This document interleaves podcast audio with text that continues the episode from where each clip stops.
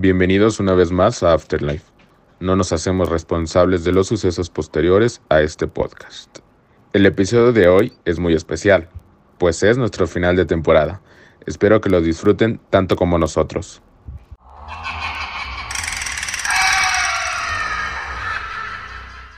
Hola, ¿cómo están? Los saluda Adrián. Y bueno, para mí es algo difícil desprenderme un poco de ustedes, nuestra audiencia, debido a que ha sido una temporada muy padre. Hemos hablado de muchos temas. Hemos descubierto muchas cosas que no sabíamos de nosotros, los integrantes, nuestros miedos más profundos, eh, cosas inquietantes sobre lugares donde vivimos, como nuestro país, nuestra cultura. Y pues no quiero decirles que es un adiós, porque evidentemente no, más bien que es un hasta pronto. Y que nos esperen la próxima temporada porque vamos a llegar recargados, vamos a traerles muchas sorpresas, muchas actividades, dinámicas. Y pues nada amigos, muchas gracias por habernos escuchado. Los quiero mucho y, y gracias por esta experiencia que nos han brindado. Como dice Adrián, creo que esta ha sido una experiencia completamente nueva para nosotros. Como equipo de Afterlife hemos vivido muchas experiencias juntos y recuerdo mucho algunas de nuestras experiencias cuando grabamos juntos eh, de noche. Recuerdo que ese día no pude dormir porque las historias que contamos, nuestras experiencias personales que son paranormales me dejaron atónita. Y a raíz de eso, sí, yo creo que sí jugaría algún tipo de juego espiritista, ya sea la Ouija o alguna cosa más contemporánea, porque creo que este lado de las energías negativas y positivas, como se quiera ver, está siempre en contacto con nosotros y este programa me ha abierto los ojos a ese mundo. Entonces he disfrutado mucho esta primera temporada de Afterlife me encantaría que sigan acompañándonos a la siguiente temporada. Y pues nada, nos quedamos para el siguiente bloque.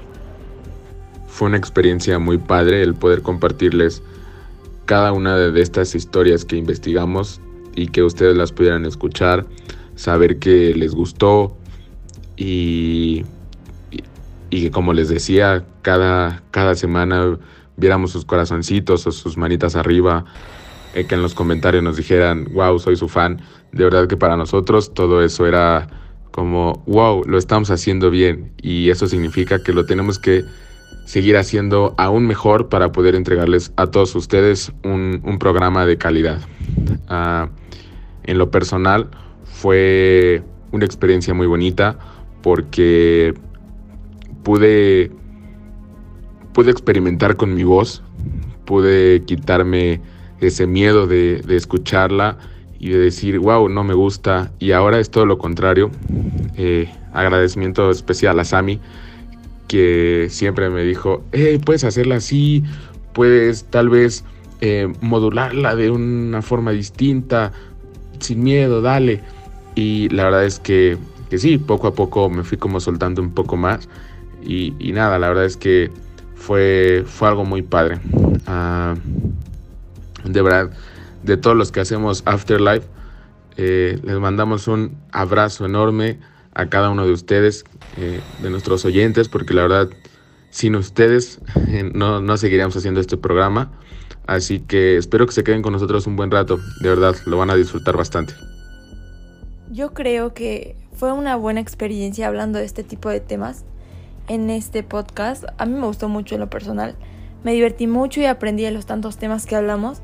Aunque yo no soy muy dada a hablar de este tipo de temas, porque no me gusta casi hablar de temas de terror, pero estuvo muy interesante. Pero en sí fue una experiencia más que ojalá haya otra temporada de Afterlife para seguir hablando de estos temas tan interesantes. Y bueno, yo creo que en lo personal a mí no me gustaría jugar ningún juego de este tipo, ya que siento que con este tipo de juegos atraes malas vibras. Y cosa que a mí no me gusta, pero no lo haría de ninguna manera. Hola audiencia de Afterlife, mi nombre es Samia, espero que se encuentren muy bien y que esta primera temporada les haya gustado tanto como a nosotros y esperamos que la segunda temporada les guste muchísimo y gracias por escucharnos en esta experiencia tan espeluznante. Hola, ¿qué tal? Les habla Jesús. Y pues yo creo que sí, a mí me encantó mucho estar en Afterlife porque yo creo que lo que en un principio fue algo, un proyecto escolar, algo obligatorio en sí, terminó siendo algo muy importante para todos nosotros, nos enseñó a, a trabajar en equipo, a juntarnos más como amigos. incluso hicimos un gran equipo de trabajo, todos hicieron su parte, todos colaboramos para que todo esto existiera. Pero principalmente no hubiéramos logrado todo esto sin ustedes, sin nuestro público que nos apoyó siempre, nuestros radioescuchas que nos apoyaron incondicionalmente, nos brindaban apoyo mm, y les encontraban los temas. Si bien al principio no sabíamos de qué, teníamos bastantes opciones, yo creo que escogimos la opción correcta, el de terror, ya que yo creo que ninguno de nosotros era experto en el tema y el adentrarnos un poco sí fue algo terrorífico, pero a la vez yo creo que fue muy divertido, llevamos muchas experiencias, muchas noches divertidas y de miedo. Y realmente esto no es un adiós, como dicen mis compañeros, es un hasta pronto. Y pronto regresaremos con más, con todo, regresaremos con todo. Pondremos a continuación los mejores momentos de nuestros episodios de esta temporada. Mira, adivinación, mucha gente confunde el adivinar con el interpretar. Por ejemplo, el tarot no es arte de adivinar. Mucha gente lo confunde y dice, voy a adivinar el futuro. No. El tarot es, un, es, es una herramienta que se utiliza para guiarnos, para saber qué estamos haciendo bien o qué estamos haciendo mal, hacia dónde queremos ir, qué decisiones tomar con respecto a las circunstancias que estamos viviendo. Las cartas, como dice mucha gente, no se equivocan, pero es importante que nos demos cuenta que el tarot es para interpretar. Yo interpreto las cartas. Lo que va saliendo en tu tirada es lo que yo voy interpretando de acuerdo también a mis guías que son los que nos ayudan para que la interpretación sea correcta. No se trata de adivinar, hay quienes adivinan y hay quienes tienen vivencia que son videntes. Eso es muy diferente porque ellos no necesitan cartas. Ellos con solo ver a la persona le dicen su vida al revés y al derecho. De repente se me nubló por completo la vista y esta voz que llevaba un año sin escuchar se hizo presente, pero ya no era la misma como la misma presencia, la misma vibra, me sentía muchísimo más pesada de lo normal. Por más que intentaba controlarme y repetirme una y otra vez que no era real, que no estaba pasando, que yo estaba bien, no podía salir de ese estado de shock. Empecé a temblar, empecé a llorar, empecé hasta a rezar porque en serio no estuviera pasando de nuevo. Y lo que esta cosa me enseñó ya no fue el cómo le hacía daño a alguno de mis seres queridos, sino que realmente me mostró a mi gato completamente tirado enfrente de mí y cómo en cualquier momento él podía tomarlo y hacerle daño. Toda esta teoría cobró mucha fuerza por la aparición de un video donde John Lennon le llama a Paul con el nombre de Fall haciendo referencia al Paul falso. Thank you, folk. Next song we'd like to sing, in tune. Thank you, folk. Thank you, folk. Thank you, folk. Thank you, folk. Folk, folk, folk, folk. folk.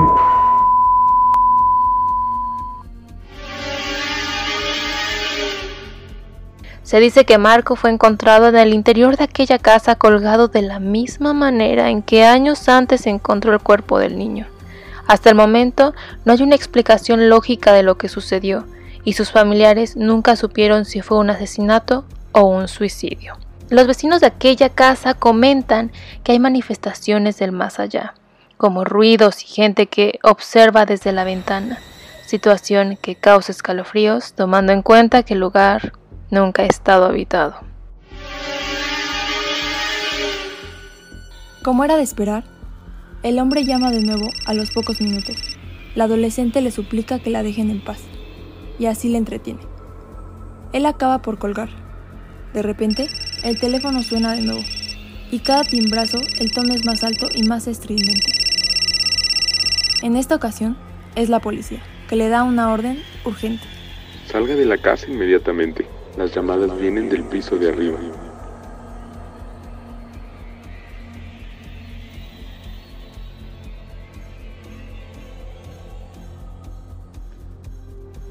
Ha terminado nuestro primer bloque.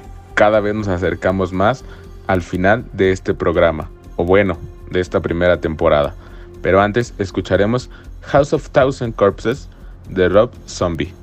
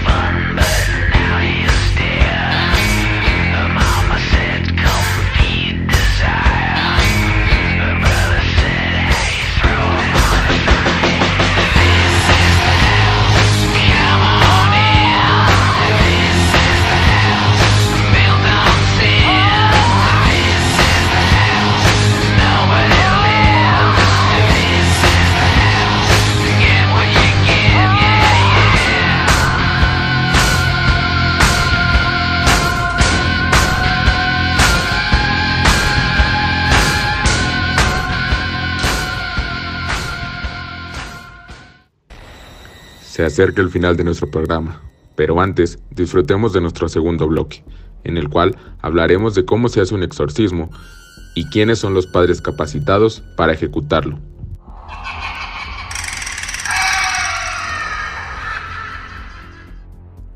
En los exorcismos hay ocasiones en que una persona necesita protección contra el poder del demonio o contra su dominio espiritual. En esos momentos, la Iglesia pide pública y autoritariamente, en el nombre de Jesucristo, la protección y liberación de esa persona a través del exorcismo. Pero, ¿quién puede hacer los diferentes tipos de exorcismos? El ministro de un exorcismo menor es el ministro autorizado del sacramento o de la bendición que se celebra. Por lo tanto, las oraciones en el apéndice 2, que son suplicaciones que pueden usar los creyentes en privado durante sus luchas contra los poderes o de las tinieblas pueden ofrecerse por cualquier miembro del clero o de la comunidad de creyentes. Sin embargo, el rito del exorcismo mayor ha de ser celebrado solamente por un obispo o por un sacerdote que ha obtenido el permiso especial y expreso del obispo diocesano. Solamente después de un examen médico, psicológico y psiquiátrico meticuloso pudiera la persona ser enviada a un exorcista, que determinará finalmente si la persona está poseída que quede claro que quien determina si un miembro de la comunidad de creyentes está genuinamente poseído por el demonio es la Iglesia, a pesar de que la persona lo asegure por su propio diagnóstico o psicosis. Ya que los ritos de exorcismo están categorizados como sacramentales, efectivamente como bendiciones, la práctica en cuanto a quién puede recibir un exorcismo mayor queda gobernada por el canon 1170 del Código de Derecho Canónico. Las siguientes personas pueden recibir estas bendiciones especializadas si fuese determinado que son necesarias. 1. Los católicos. 2. Los catecúmenos. Abro un paréntesis. Los catecúmenos son aquellos que, movidos por el Espíritu Santo, solicitan explícitamente ser incorporados a la Iglesia y que por este mismo deseo, así como también por la vida de fe, esperanza y caridad que llevan, están unidos a la Iglesia que los acoge ya como suyos. Cierro paréntesis. Los no católicos que lo soliciten. Y cuatro, los creyentes no cristianos, siempre y cuando tengan la disposición apropiada, o sea, que tengan el deseo sincero de ser liberados de la influencia demoníaca. En aquellos casos que se trate de una persona no católica, se debe llevar el asunto a la atención del obispo diocesano. ¿Qué símbolos rituales se usan en los exorcismos y qué es lo que simbolizan?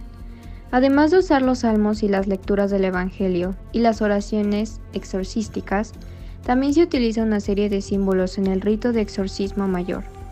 Para comenzar, se bendice y se asperja el agua a fin de recordar la centralidad de la vida nueva que la persona afligida recibió en su bautismo, y la derrota definitiva del diablo mediante la obra salvadora de Jesucristo.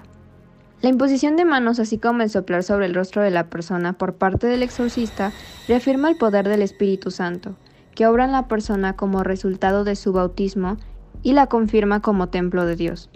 Finalmente se le muestra la cruz del Señor a la persona afligida y se hace sobre ella la señal de la cruz, a fin de demostrar el poder de Cristo sobre el demonio. Existe un exorcismo muy famoso que es de Clara Germana Cele, que es, era una adolescente de 16 años, cristiana, y de la misión San Miguel en Sudáfrica. En un extraño ritual hizo un pacto con Satanás en 1906. A partir de ese momento hablaba y entendía lenguas que para ella eran desconocidas. Rechazaba los objetos religiosos y además tenía conocimiento de los pensamientos e historias de la gente que se encontraba a su alrededor. Clara fue sometida a un exorcismo durante el cual intentó estrangular a uno de los sacerdotes que intentaban ayudarla. Más de 160 personas fueron testigos de cómo el cuerpo de Clara levitaba sobre el suelo. Dos días después del comienzo del exorcismo, los espíritus fueron expulsados del cuerpo de Clara. Otro exorcismo muy famoso fue de Michael Taylor, que fue acusado por su esposa Christine de haberlo engañado con otra mujer. Esto fue durante una junta con sus amigos en Osset, Gran Bretaña, en 1971. Tras los señalamientos, Taylor empezó a insultar y luego desató su rabia, lo que provocó la salida de su casa. Los vecinos decían que estaba poseído. Su comportamiento era violento y errático, y este se extendió durante meses. Hasta que el propio Taylor pidió ayuda para que le quiten el mal de su cuerpo, el exorcismo que le practicaron duró un día, pero los sacerdotes alegaron que el demonio del asesinato aún permanecía. Taylor llegó a su casa y asesinó brutalmente a su esposa y a su perro. En el juicio fue absuelto por demencia. ¿Qué se necesita para realizar un exorcismo? Bueno, primero que nada se necesita a un sacerdote de la Iglesia Católica que necesita pedir permiso a un obispo para realizar tal ceremonia. Para repeler a los entes malignos se requieren objetos benditos como crucifijos, reliquias, agua bendita, además de un amplio conocimiento del ritual establecido por la propia Iglesia. Cabe resaltar que la Iglesia prohíbe los ritos de exorcismo. En su postura oficial no recomienda llevarlo a cabo y se prohíbe expresamente las sesiones de Ouija, espiritismo, hechicería, adivinación, puesto que podrían atraer entidades malignas y poseer a quienes se encuentren presentes en dicha sesión. Las causas principales por las que se produce una posesión demoníaca son las siguientes: el no estar bautizado o la participación en ritos satánicos, un maleficio, blasfemar de forma continua, hacer un pacto con el diablo para rendirle pleistía a cambio de bienes materiales, además de las prácticas del contacto con espíritus. Todo esto sale de la coalición, porque recientemente se ha difundido que en la diócesis en Tampico y Tamaulipas se ha buscado a un sacerdote para que se encargue de esa tarea, debido a que las últimas fechas han acontecido algunos eventos de este tipo en la iglesia de Tampico. Muchos, muchos tipos de brujería se realizan en México, por eso hay varios sacerdotes mexicanos que se pueden especializar en exorcismo. Oh no, oh no. Ha llegado a donde ninguno de nuestros integrantes había querido llegar. El final de nuestro segundo bloque. Y con ello, el fin de nuestra primera temporada.